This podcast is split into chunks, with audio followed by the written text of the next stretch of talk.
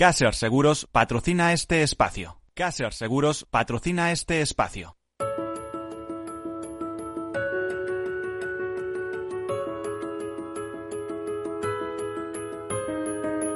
Tercer sector, un espacio para la economía social. Un programa dirigido por Miguel Benito.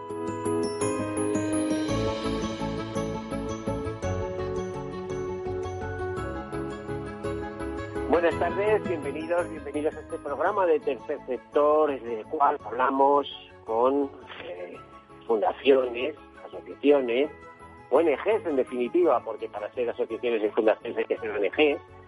Hablamos en clave de tercer sector, entendemos por tercer sector, se entiende por tercer sector aquel que no es un sector empresarial público o de empresa o público, es un sector eh, de micropymes en grandes casos, en muchos casos, o de pymes, eh, de empresas de tamaño medio, em, que eh, actúan en clave empresarial y en clave de solidaridad, pensando en las personas pero eh, con ausencia de beneficios. Esos beneficios se reinvierten en el fin eh, para que fueron construidos.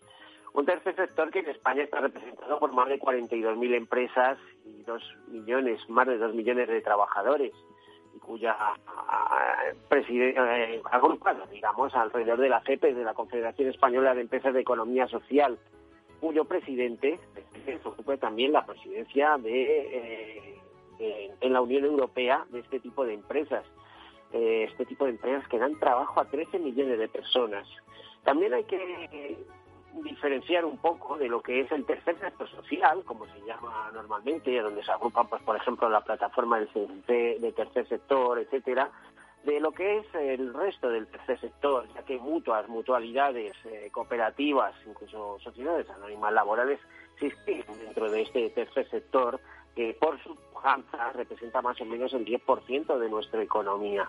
Eh, hay veces que estas cifras parecen muy disparatadas, pero ¿cómo es posible? Bueno, pues sí, son solo las mutualidades en nuestro país gestionan 45.000 millones de euros en activas por cuenta de sus socios.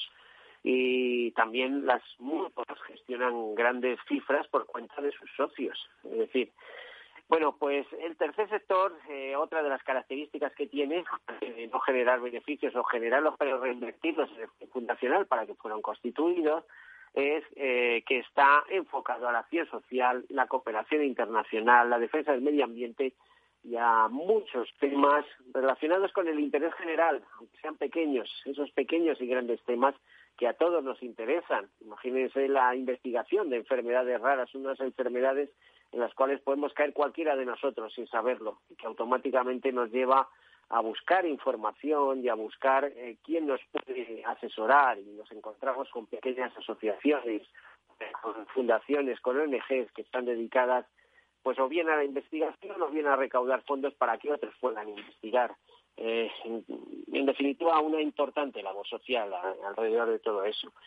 Hoy es un día especial donde todo esto que les cuento de alguna manera pues em, tiene un, carácter especial. ¿Por qué lo digo? Pues porque hoy día 1 de diciembre eh, la Organización Mundial de la Salud proclama que es el Día Internacional de la Lucha contra el SIDA.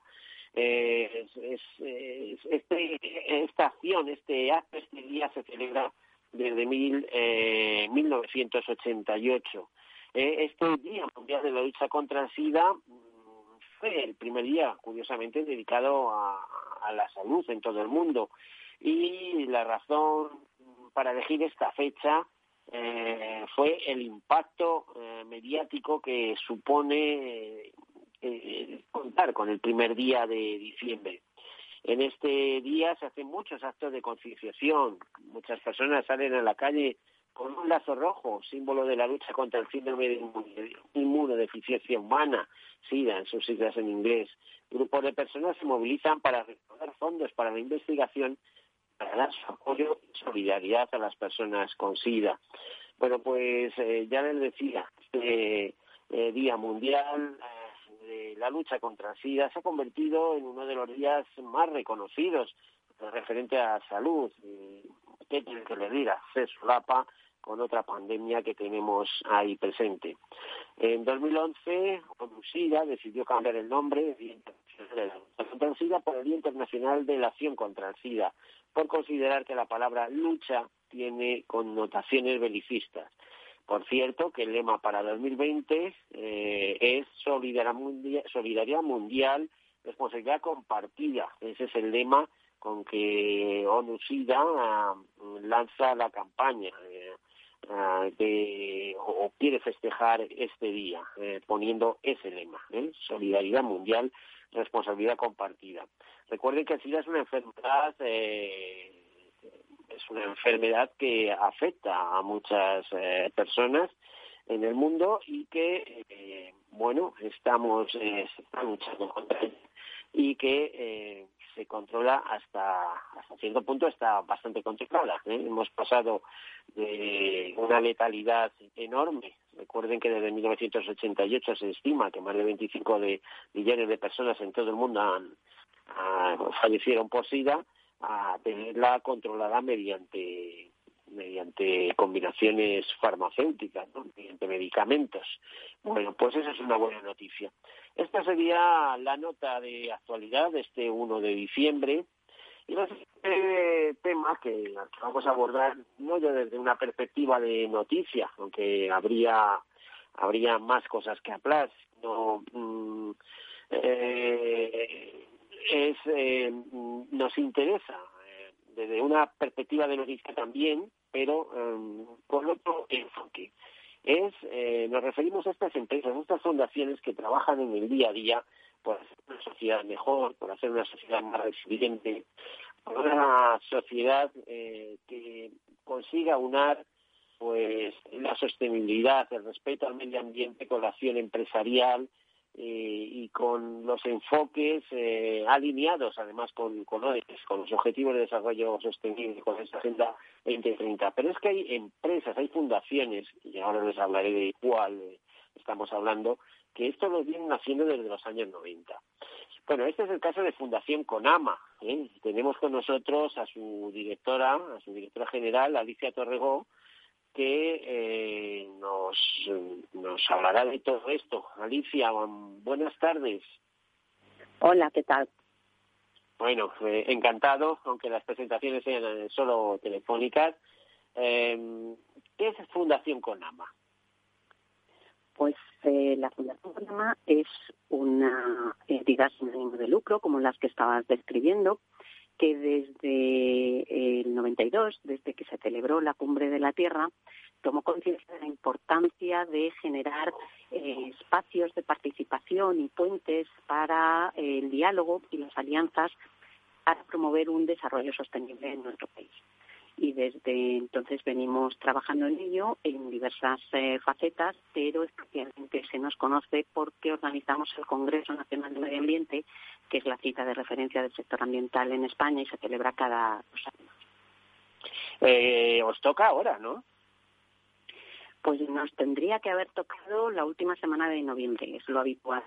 Es decir, la semana pasada tendríamos que haber estado todos participando y poniendo en común pues meses de trabajo de los distintos comités que organizamos y, experiencias y dando visibilidad a todas esas acciones que están poniéndose en marcha para mejorar nuestro modelo de desarrollo. Pero la realidad del COVID nos ha, nos ha obligado a posponer este encuentro al, al mes de abril del año que viene. Con AMA 2020 se celebrará del 19 al 22 de abril y mientras tanto lo que sigue funcionando es toda la red de expertos que, colaboran en, a través de los 55 comités técnicos que, hemos puesto en marcha y eh, bueno pues que tenemos casi 1.500 personas trabajando. Hemos tenido un poquito más de tiempo. Los resultados que presentemos en abril pues imagino que estarán mejor mejor trabajados y además muy enganchados a la actualidad que la pandemia nos ha dejado tanto por los temas sanitarios como por la necesaria recuperación económica, que para el sector es importante. Eh, Alicia, en 2019 lanzasteis con AMA 2020. Eh, ¿En qué ha quedado toda aquella iniciativa? Eh, con AMA 2020 o Rumbo 2020, eh, que era el Rumbo 2030, perdón, que era el lema que, que tuvo, eh, es el colaborativo, o sea, trata de poner en valor el trabajo colaborativo y de participación que vamos desarrollando cada dos años. En CONAMA se celebran los eh, meses de noviembre de los años pares, la última semana de noviembre. Y empezamos, como te decía, en el 92, con un lema que entonces era muy, muy claro, al encuentro de soluciones. Y bueno, pues eh, soluciones durante este camino se han, se, han, se han encontrado, se han puesto a disposición de los distintos tomadores de decisión, eh, pero los retos siguen cambiando, siguen eh, aumentando los desafíos que afrontamos como humanidad y el CONAMA ha ido creciendo y haciéndose cada vez más transversal, más eh, implicado en los distintos sectores económicos. Si bien empezó con unas raíces muy ambientales, hoy por hoy en CONAMA participan los sectores de todo tipo, el sector financiero, el sector eh, del transporte y la movilidad, el sector de la construcción, el sector del plástico, de eh, en general todos los sectores económicos que están trabajando para su reconversión y su adaptación a esta agenda 2030 que tenemos por delante. Pues digamos que todos, porque estoy viendo además las categorías en que actuáis y son prácticamente todas las que tienen un interés de algún tipo, desde economía circular, economía y sociedad, agua, estamos hablando de que es uno de los grandes problemas, biodiversidad, calidad ambiental, Fíjate si es importante la biodiversidad, que estamos culpando la pérdida de biodiversidad, es lo que está provocando precisamente la expansión de, los virus de sus, eh, no sé cómo diría, de sus núcleos, eh, de sus reservorios naturales, ¿eh? y están oh, saltando a, otras especies, como en este caso la, especie humana, ¿eh? con las consecuencias que, estamos viendo, ¿no? Eh, es que la pérdida de biodiversidad, hablamos yo creo que ya todos mm, de una forma muy natural del desafío que supone el cambio climático y la necesaria lucha contra este fenómeno y la adaptación, porque hay parte de los impactos que ya no vamos a poder evitar pero detrás estamos viendo que la pérdida de biodiversidad tiene consecuencias que pueden ser todavía más graves. Y, efectivamente, como dices, la biodiversidad es una barrera que nos protege. Cuanta más rica sea la biodiversidad, más se diluyen los impactos de este tipo de virus y de este tipo de enfermedades. Eh, por eso es importante mantener, entre otras cosas, porque, bueno, por eso realmente la biodiversidad es la base de la vida y es la base de, lógicamente, nuestra economía. Sin los servicios ecosistémicos, que nos proporciona el planeta, pues no existiría eh, nada que vender. La, materia prima es fundamental para que podamos eh, subsistir. Entonces, eh, tenemos que protegerla por el interés general del planeta, pero también por un absoluto sentido de, egoísmo y, y del interés de garantizar nuestro futuro. Pues sí, es que difícilmente vamos a llevar adelante la sostenibilidad si tenemos estas sacudidas en la historia, ¿no? De, en, la, historia social y económica, eh, como las que estamos viviendo. Eh, por cierto, ¿qué, ¿qué, medios tienes, eh, qué medios tenéis o con qué medios contáis eh, en Fundación Conama? Lo primero que te preguntaría, si me lo permites, es conocer qué, formación tienes tú para ponerte frente de una empresa eh, que por una parte mm, trata mucho con el mundo empresarial, institucional y por otra eh, tiene una, un pie puesto en la naturaleza, es decir, es una verdadera eh, fundación de frontera, es decir, está con un pie dentro y otro fuera de la naturaleza y con un pie en la sociedad y en, y en el desarrollo económico. ¿Cómo, ¿Cómo se consigue todo esto, Alicia? Pues mira, se consigue como lo conseguimos muchas de las fundaciones y de las organizaciones que nos estamos dedicando a ello. Creo que, la visión transversal es una visión absolutamente necesaria, una visión sistémica que vaya eh, tratando de afrontar los retos con nuevas, eh, nuevos mecanismos y nuevas miradas.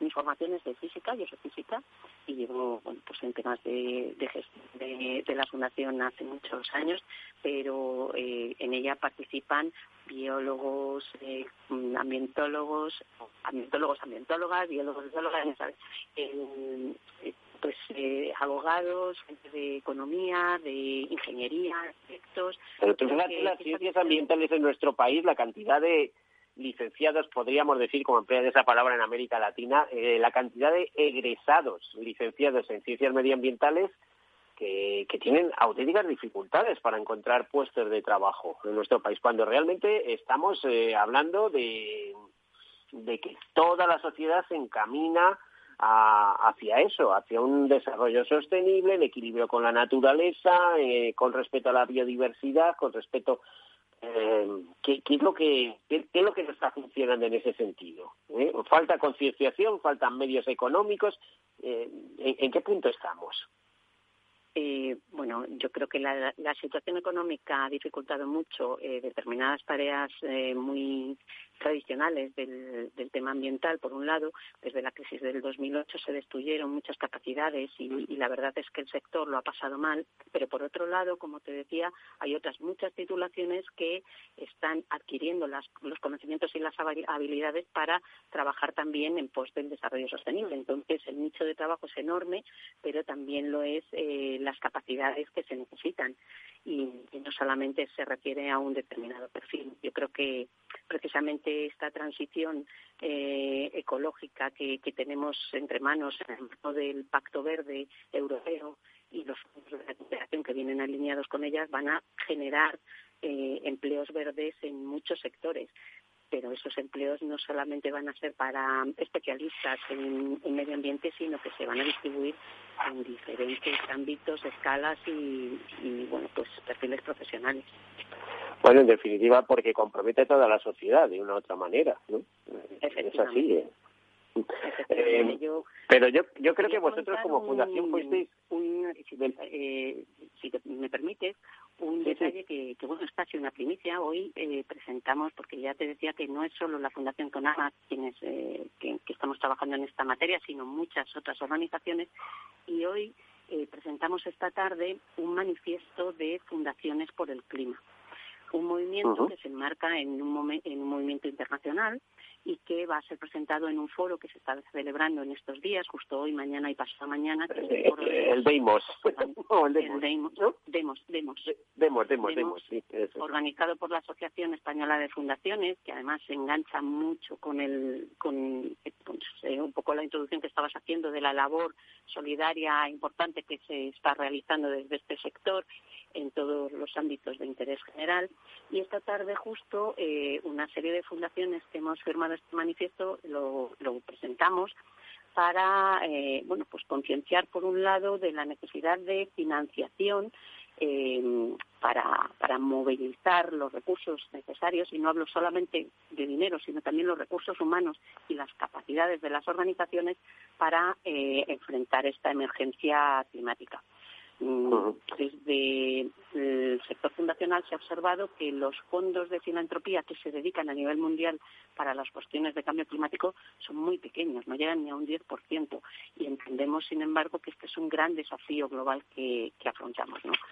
Y en ese sentido, bueno, pues la, Fundación eh, eh, Daniel y Nina Caraso pusieron en marcha este, este movimiento al que nos hemos sumado otras muchas fundaciones y eh, esta tarde lo presentamos, así que os animo a, a que a que os eh, sí, sí. En este te, diría más, eh, a, Foro Demos, no en esta ocasión, pero hemos dedicado diversos programas a hablar de la preparación del, del Foro Demos.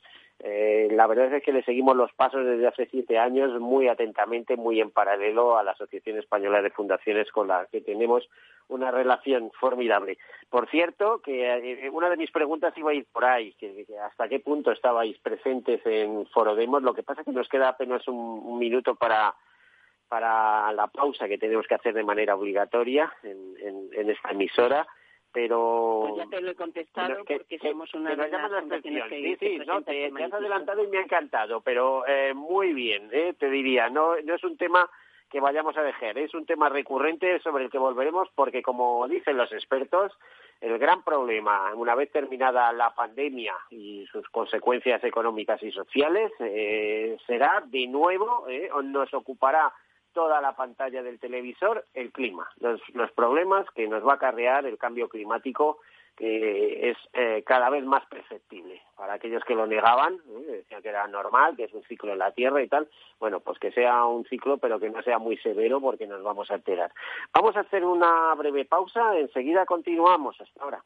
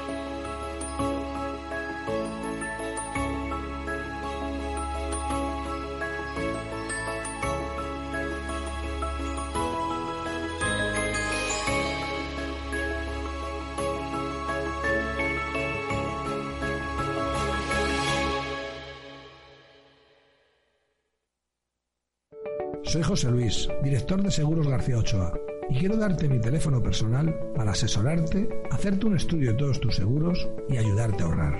Toma nota, 679 48 20 40. Repito, 679 48 20 40. Mi compromiso, estar más cerca de ti. José Luis García Ochoa, Premio Empresario del Año Fedeto 2019. Seguros García Ochoa, comprometidos con las personas. Capital Radio existe para ayudar a las personas a formarse y conocer la verdad de la economía. Los valores que Capital Radio defiende son la verdad, la libertad y la responsabilidad. Capital Radio es una empresa independiente que no se identifica con ideologías políticas. Capital Radio está aquí para ayudar a las empresas a comunicar cómo crean valor. Capital Radio apuesta por empresas sostenibles, transparentes y comprometidas con la sociedad. ¿Y tú? ¿También quieres trabajar por un mundo mejor? Aquí tienes tu sintonía. Capital Radio, con la gente que aporta y no se aparta.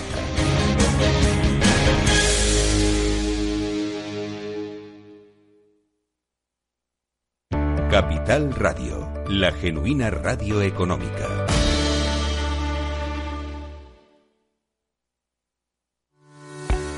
Usamos algoritmos y programas de inteligencia artificial muy complejos para poder ofrecerte un modelo de inversión así de sencillo.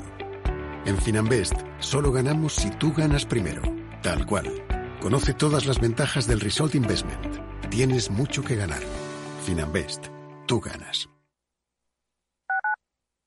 Tu radio en Madrid 105.7, Capital Radio. Memorízalo en tu coche. Disfruta de la mejor cocina gallega en Montes de Galicia. Todo un clásico moderno en el barrio de Salamanca. Disfruta de la variada dieta atlántica, de las mejores carnes y pescados tratados con respeto y transparencia y regados con una de las mejores bodegas de la zona. En grupo, en familia o en pareja, Montes de Galicia te ofrece el espacio perfecto en cada ocasión. Esto te estás perdiendo si no escuchas a Luis Vicente Muñoz en Capital, La Bolsa y la Vida. La economía española eh, sorprende, sorprende siempre para, para, para bien en los momentos más, más difíciles. Este, este es un momento de una extrema complejidad. Eh, yo creo que les diría es, eh, tenemos una economía que es competitiva gracias a las reformas que se hicieron en su momento. Yo creo, estoy convencido que la economía española pues se votará y volverá a generar empleo con intensidad y volveremos a crecer por encima de la media. Luis de Guindos, vicepresidente del Banco Central Europeo. No te confundas. Capital, la bolsa y la vida con Luis Vicente Muñoz, el original. En el restaurante Gaztelubides somos rigurosos con la selección del producto para crear recetas imaginativas que acompañamos de una bodega generosa y brillante y de nuestra magnífica terraza durante todo el año. Restaurante Gaztelubide, carretera de La Coruña, kilómetro 12200, La Florida. Teléfono 91 372 8544. Una recomendación del programa gastronómico Mesa y Descanso.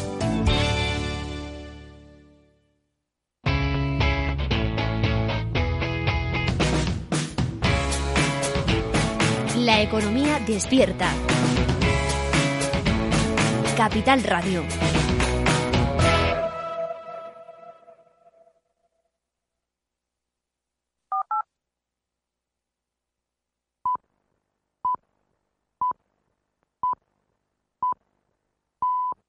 Tercer sector, un espacio para la economía social. Un programa dirigido por Miguel Benito.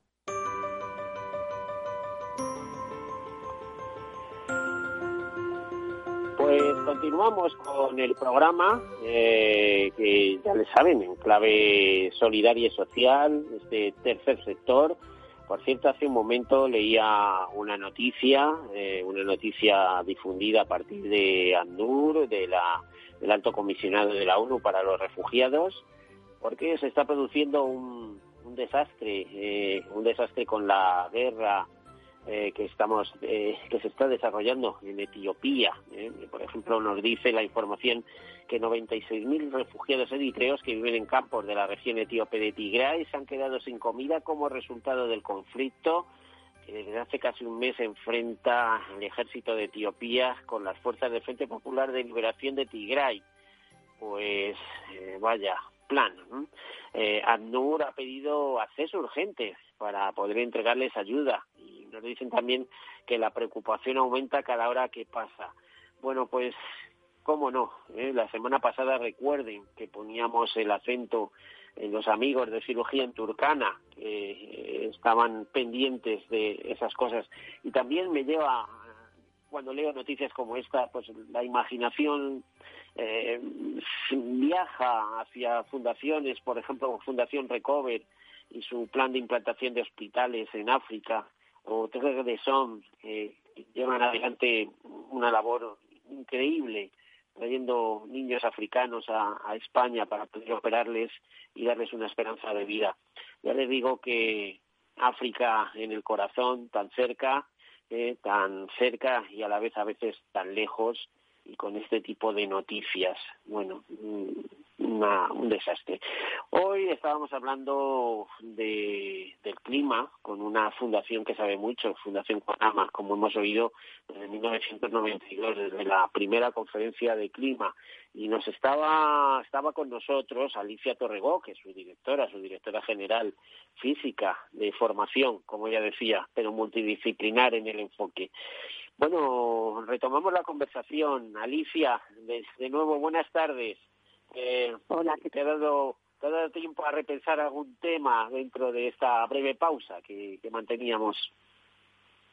Pues eh, mira, yo eh, me, engancharía directamente a lo que estabas comentando de los refugiados y de las crisis de, de migración tan importantes y tan dolorosas y que en muchos casos se están viendo y se van a ver muy agravadas por las condiciones del cambio climático que, hacen eh, cada vez más difícil el acceso a los recursos en determinadas zonas del planeta y están forzando a un desplazamiento de personas que, que, bueno pues van a agravar todavía más eh, esta situación. Eh, precisamente, bueno, desde Fundación Conama eh, has visto que te he hablado del Foro Demos, que, estamos con la Asociación Española de Fundaciones, con otras fundaciones amigas y hermanas, y es que trabajamos de una forma transversal buscando también las alianzas, ¿no? Y promovemos con la Fundación FUEM eh, un foro de, de pensamiento eh, en el ámbito ecosocial que se llama Foro de Transiciones y precisamente este día 3 de diciembre tenemos a las seis de la tarde un taller o vamos un webinar sobre el desplazamiento forzado de la crisis ecosocial. Creo que es un tema importantísimo en el que tenemos que al que tenemos que prestar atención no solo las organizaciones sociales sino también las ambientales porque porque todos al final estamos implicados en, en dar solución a esto. En esta, en esta presentación que hacéis esta tarde del manifiesto de Fundaciones por el Clima, ¿qué, qué otras fundaciones estarían más o menos en la línea, en, a vuestro nivel, por así decirlo, porque sois una fundación antigua? Yo, por ejemplo, te, lo confieso, se lo digo a, mis a mis oyentes, soy miembro de la Sociedad Española de Ornitología hace muchísimos años. Ojo, muy fui, como siempre digo, fui lince de ADENA, yo tengo el carné de ADENA firmado por Félix Rodríguez de la Fuente, pero firmado en mano, en puño y letra. Oh. Es decir, a pesar de tener muchos años, eh, siempre he estado vinculado a los temas de naturaleza porque me han interesado, me han gustado y ahora, curiosamente, nos encontramos todos involucrados eh, desde una percepción social y mundial también eh, de sostenibilidad, respeto al medio ambiente y bueno, y en una agenda internacional que algunos la ven un poco desde una perspectiva un poco rara, pero yo creo que no tiene dobleces. Se trata de vencer la pobreza, de, luchar por la igualdad de la mujer, de una serie de cuestiones. ¿Qué, otras fundaciones en España o ONGs eh, podrían estar a vuestro nivel o en paralelo a vosotros luchando por los mismos objetivos que vosotros? Bueno, son muchísimas. Sería muy difícil enumerarlas todas porque cada una desde distintas perspectivas están aportando su granito de arena.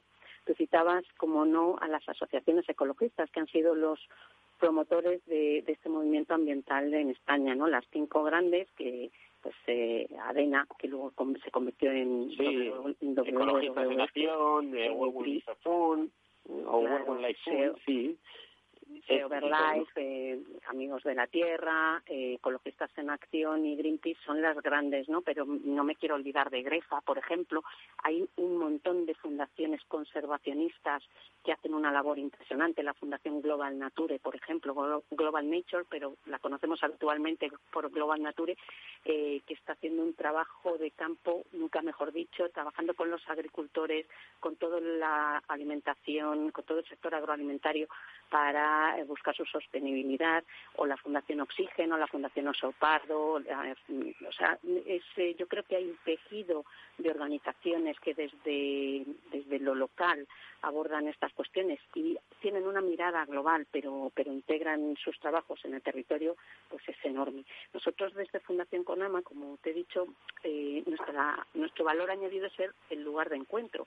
En nuestra página web, en conama.org, podéis encontrar la red Conama, donde tenemos las casi 400 entidades que firman convenio con nosotros para organizar este sitio de encuentro, entre las cuales pues están la mayor parte de estas organizaciones más pequeñas o más grandes, porque digo más pequeñas, desde luego eh, las grandes asociaciones ecologistas pues tienen un tamaño y una capacidad de acción eh, mucho mayor que el nuestro, pero, pero independientemente del tamaño, yo creo que lo importante es demostrar que estamos unidas y que trabajamos en la medida que, tenemos posibilidades juntas para para abordar eh, todos estos desafíos y seguimos tejiendo redes y hermanándonos también con las organizaciones sociales dentro de, los observatorios de este sector. Así que esto es imparable. Al final es una lucha en la que todas las manos son pocas. A ver, eh, varios de los temas que hemos tocado y que has tocado y, avanzamos. ¿Quién debía responsabilizarse de eh, la financiación de iniciativas em, en defensa eh, del medio ambiente? Pues, lógicamente diríamos los gobiernos y las empresas y los particulares, todo el mundo. Pero esto cómo se pone en marcha, cómo se conciencia de que hay que dotar de medios eh, la investigación, la, adopción de medidas, etcétera, etcétera. A ver, yo creo que tú bien lo decías antes, que, que al final esta cuestión eh, es básica eh, para todos los sectores y, y, nos influye a todos. Por tanto, la financiación tiene que estar alineada con esos objetivos estratégicos de transformación que tenemos. Primero, a nivel europeo porque este pacto verde que pretende transformar Europa y hacerla competitiva a nivel mundial tiene una fuerte base en esta visión de afrontar los desafíos ambientales y generar oportunidad a partir de ello. Así que desde el ámbito europeo al, por supuesto, el estatal, por supuesto, el autonómico y, cómo no, las ciudades, todo el sector público tiene que estar implicado en alinear sus presupuestos también con, este, con estas prioridades. Y en todos los ámbitos, quiero decir que estamos trabajando, por ejemplo, mucho ahora la transformación de nuestras ciudades. Los temas de movilidad de los que estamos hablando en continuo y que se han puesto además encima de la mesa de una forma clara con la crisis COVID. Bueno, eh, el dinero público es importante, pero también son sectores en los que debe y va a haber una inversión privada mm, pues, relevante. Y de hecho, los grandes inversores a nivel mundial están eh, orientando sus, eh, sus objetivos hacia la descarbonización de la economía. Esto eh, genera un movimiento de, de, financiación que hasta ahora no ha habido para, para realmente hacer estas transformaciones, ¿no?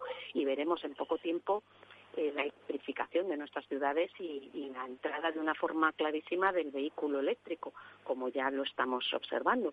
Pero esto no nos vale. Desde, desde la parte ambiental siempre decimos que, es importante la eficiencia, pero también la suficiencia. ¿Cuánto es suficiente? Porque los límites del planeta están ahí y no podemos eh, pues ir por encima de nuestras posibilidades, ¿no? La eficiencia está claro que es una de los de las líneas de trabajo donde las empresas además van a entrar y están entrando de una forma clara, pero también tenemos que cuidar desde lo público pues esta estos límites para, eh, para trabajar eh, desde el bien común pues en, generar este equilibrio y por supuesto las decisiones personales las decisiones de cada uno de nosotros como consumidores para hacer un consumo responsable. Ahora ha sido el, Black Friday, la locura de las compras y además la movilidad que esto genera en nuestras ciudades, porque no solo nos movemos nosotros, nosotros causamos el movimiento de las mercancías. Ha habido una explosión de trayectos que en muchos casos son inútiles porque compramos cosas que al día siguiente devolvemos. Como contestación desde el tercer sector, hoy celebramos el Giving Tuesday. Vamos a darle la vuelta, vamos a intentar ser solidarios, vamos a intentar eh, buscar la manera de, eh, bueno, pues generar este equilibrio para que de alguna forma, eh, bueno, toda la sociedad termine funcionando en unos términos más compatibles con, con, la vida y con, y con el planeta. Bueno, pues ahí está el pensamiento de una persona que dirige una organización importante, una organización que además, como nos decía, cada dos años organiza un congreso, un congreso en el que acuden 400 organizaciones eh, y me imagino que organizaciones que no son solo del ámbito ecológico, sino que habrá mucho encuentro desde la perspectiva empresarial eh, para hablar de soluciones o de, de programas compartidos eh, supongo que es así, Alicia, pero además dime una cosa. Claro, el próximo claro que es así. Mira, eh, te pongo un ejemplo. un gran desarrollo, desarrollo urbanístico que tenemos en la ciudad de Madrid, en Ciernes, que es toda la zona norte. Distrito Castellana Norte, que está participando con nosotros en CONAMA. ¿No se hablaba de un anillo verde en Madrid? De rodear Madrid mediante un anillo de eh, de, bueno de parques de un anillo forestal un anillo bueno es, un desarrollo urbanístico de, una escala enorme porque transforma toda la, parte norte de la ciudad de Madrid para cubrir las antiguas vías de, del tren o las antiguas no las actuales vías del tren que entran a Chamartín y reconvertir toda la zona de la estación de Chamartín. Pero es una oportunidad también para convertir ese desarrollo urbanístico en un modelo de referencia para una nueva ciudad con criterios de sostenibilidad. Pocas veces podemos eh, reconstruir toda una zona y hacerla con estos parámetros que hoy por hoy eh, marcan la modernidad y la, y, la eficiencia de las ciudades. Yo creo que ahí tenemos un ejemplo claro de interacción y de, y de trabajo que, va a poner de, en relevancia pues pues que los referentes al urbanismo hoy hoy en día se le pide otras cosas no se le pide únicamente calles para acceder y, garajes para, para apartar el coche en nuestra casa, se le pide se le piden carriles bici, se le pide una gestión eficiente del agua, se le pide una gestión eficiente de los residuos, se le pide eficiencia energética en los edificios, se le piden muchas más cosas. Bueno, eh, sí, decía. Bueno, parece que Madrid está en marcha y imagino que también otras ciudades. Hay otras eh, ciudades que son un verdadero ejemplo. Siempre recuerdo en ese sentido, porque es un placer pasear por allí. Además, eh, Vitoria, eh, estarás de acuerdo, Alicia, que es un referente mundial, además, creo, en, en, ciudad sostenible y, y, Vitoria, que ha sido capital verde europea y que tiene uno de los modelos de, de, gestión de su territorio más avanzados y, y más, eh, a la vez más humanos, verdes, pero cercanos a las personas. Sí. Te iba a decir antes respecto al próximo congreso que queréis celebrar el próximo año, creo que hecho la fecha, no, sé si era abril o me estoy en... En el mes de abril. Empezamos el día 19, que es el Día Mundial de la Bicicleta, y acabamos el 22, que es el Día Mundial de la Tierra.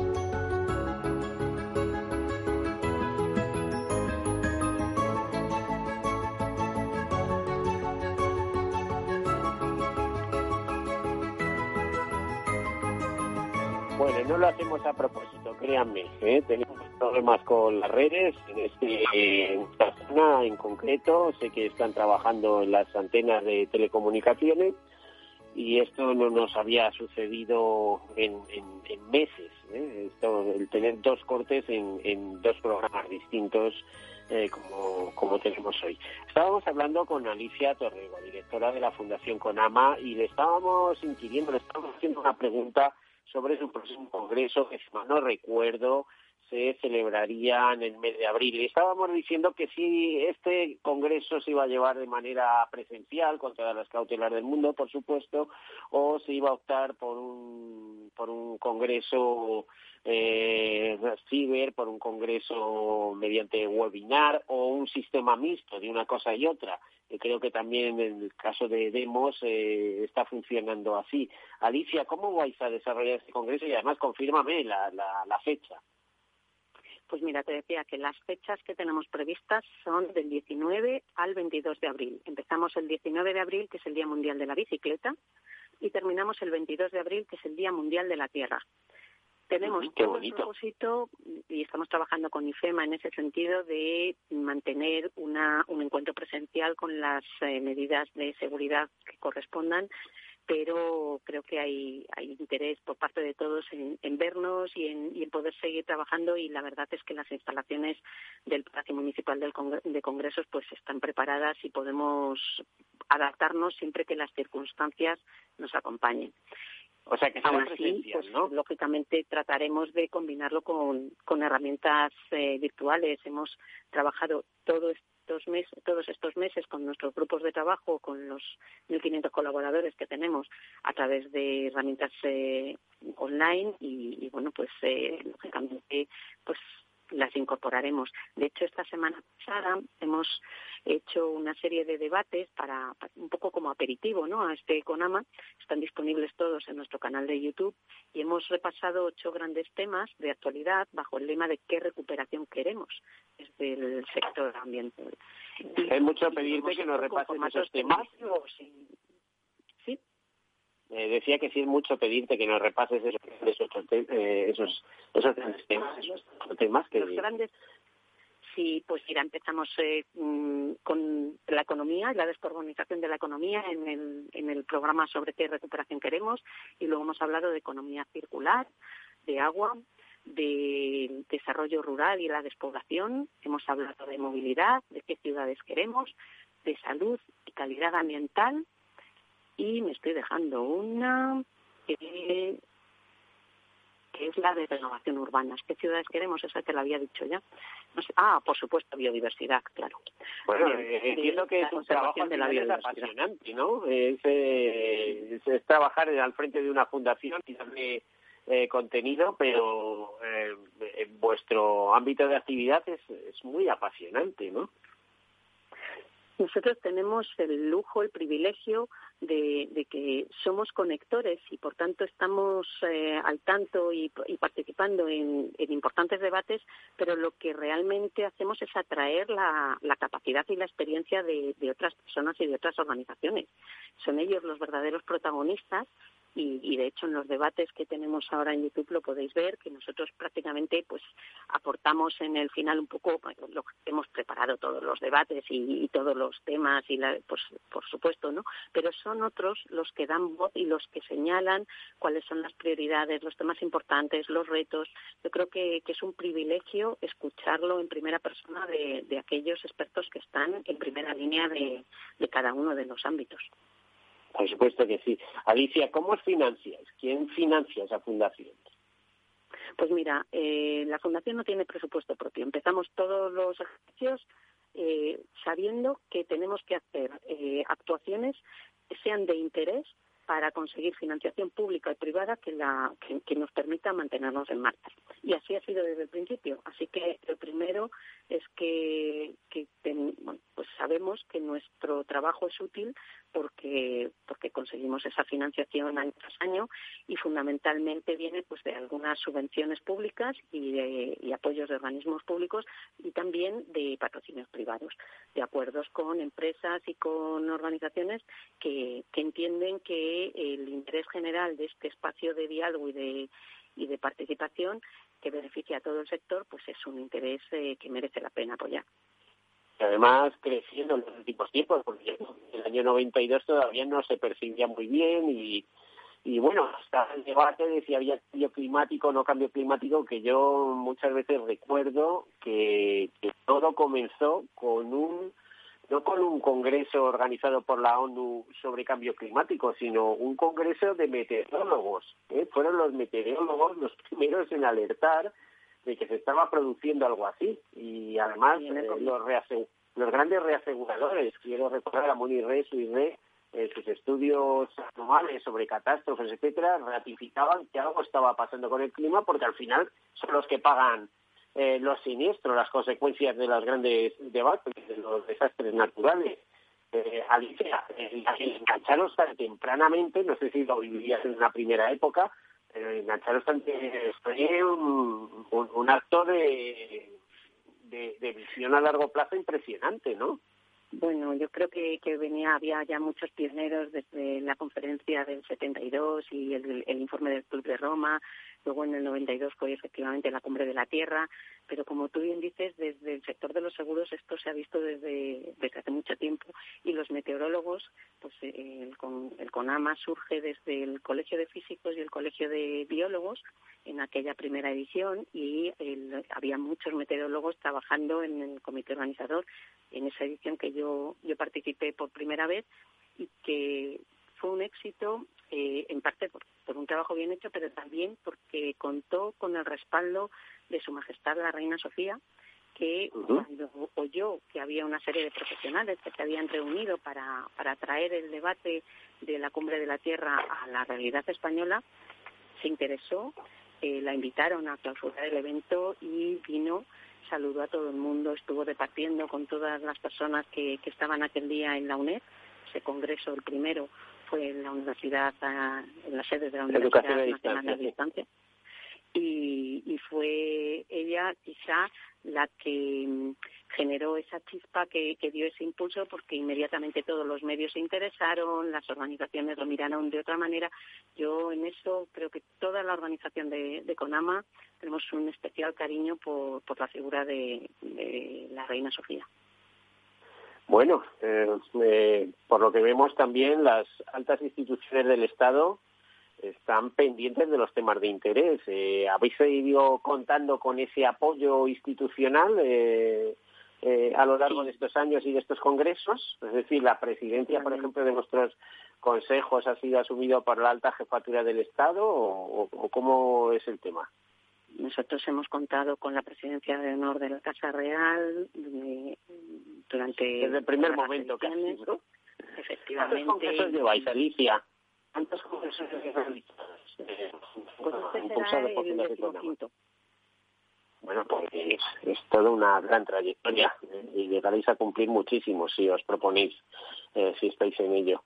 Estamos en los últimos minutos, así que si tienes mensajes o les quieres hacer alguna algún adelanto de lo que vais a contar esta tarde en, ese, en esa presentación del manifiesto Fundaciones por el Clima, pues en estos últimos minutos.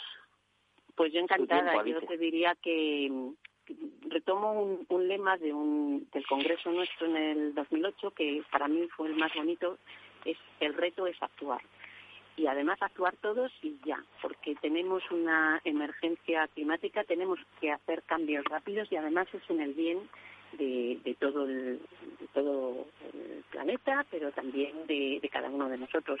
Así que me quedo con la idea de trabajo en conjunto que vamos a presentar esta, esta tarde y de trabajo solidario y, bueno, pues con, con una mirada optimista hacia el futuro porque, porque tenemos que, que hacer posible un desarrollo que sea compatible con estos límites del planeta.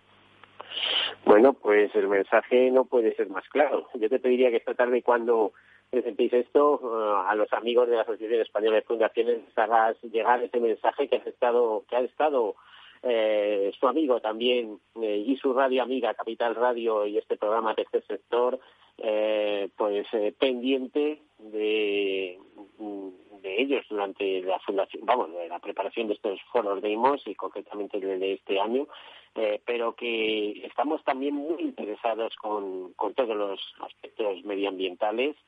Y decirte, Alicia, agradecerte que hayas, bueno, mm, remodificado, retocado tu agenda para darnos para darnos cabida aquí en este en este programa y que estuvieras aquí y que hayamos aprendido tanto contigo eh, con Fundación Conama, que creo que estáis muy necesitados de difusión, no no solo vosotros, sino todas las organizaciones ambientales. No sé si estarás de acuerdo en esto todos en, el sector ambiental, en todos nuestros comités, siempre hay una retaíla de, cuestiones que están encima de la mesa y una de ellas es se necesita más, más comunicación, necesitamos llegar a todos los públicos, se necesita más educación ambiental, se necesita más sensibilización, porque esto es, un, es una cuestión pues, social en la que la ciudadanía tiene que estar informada y tiene que estar eh, preparada.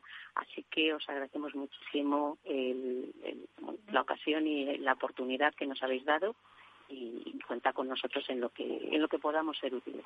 Contaremos eh, absolutamente y Alicia, vosotros también con nosotros. Cuando tengáis algo que comunicar que creáis importante, llamarnos, de verdad, cogeremos el teléfono. Bueno, pues hasta aquí el programa. Alicia Torregó, directora de Fundación Conama, muchísimas gracias por haber participado, por, por, por tu comprensión y por tu capacidad de expresión y de, no sé cómo le diría, divulgativa. Una, ha sido una, una, un programa muy divulgativo donde hemos, hemos aprendido muchas cosas y nos hemos enterado de muchas cosas. Que conste que yo he tomado nota, ¿eh? notas que nos pueden servir para artículos posteriores. Muchísimas gracias, Alicia. Hasta la próxima. Gracias a todos ustedes, desearles una feliz semana y como siempre, pues eh, nada, sean felices dentro de lo que cabe. Y aprovechen el día que hoy por lo menos en Madrid, en esta Sierra Oeste, hace un día soleado, precioso y dentro de nada se nos va el sol y además nos anuncian frío, un frío que al que le gusta la naturaleza no le importa, ¿eh? ni frío ni nada, la naturaleza se manifiesta y nosotros felices por participar en ella. Muchísimas gracias, hasta la próxima Caser Seguros ha patrocinado este espacio. Escuchas Capital Radio, Madrid 105.7, la radio de los líderes. Gráficas Naciones. Más de 50 años de experiencia en el sector de las artes gráficas. Apostamos por la última tecnología tanto en impresión offset como en digital y gran formato. Realizamos todo tipo de impresión. Tarjetas de visita, folletos, libros, vinilos, decoración y montaje de stands. Más información en el 91 629 2145 o en gráficasnaciones.es. Capital Radio. Aportamos valor. ¿Cómo funciona la línea ICO COVID-19 y dónde tienen que dirigirse los autónomos y empresas? Los autónomos y empresas interesados en acogerse a esta línea deberán dirigirse a cualquiera de las entidades de crédito, establecimientos financieros de crédito, entidades de pago o entidades de dinero electrónico que suscriban con el Instituto de Crédito Oficial los correspondientes contrato marco para participar en la línea de avales. La entidad financiera decidirá sobre la concesión de la correspondiente financiación al cliente de acuerdo con sus procedimientos internos y políticas de concesión y riesgo las entidades financieras no podrán condicionar la aprobación de los préstamos a la contratación por parte del cliente de ningún otro servicio o producto. Los entornos en las grandes ciudades están cambiando y desde Voces para la Movilidad con Chimo Ortega queremos acercar a los protagonistas de las nuevas formas de entender los desplazamientos desde una visión humana e intimista cada martes a las ocho y media de la tarde en El Balance, Capital Radio. ERTES, ERES, teletrabajo, conciliación, reforma laboral, horario flexible, temporalidad. Nuestro país tiene una tasa de paro muy elevada y la tasa de temporalidad es también muy alta. Todo ello tiene un elevadísimo coste económico y social que no nos podemos permitir. Las claves de la vuelta al trabajo en Capital Radio.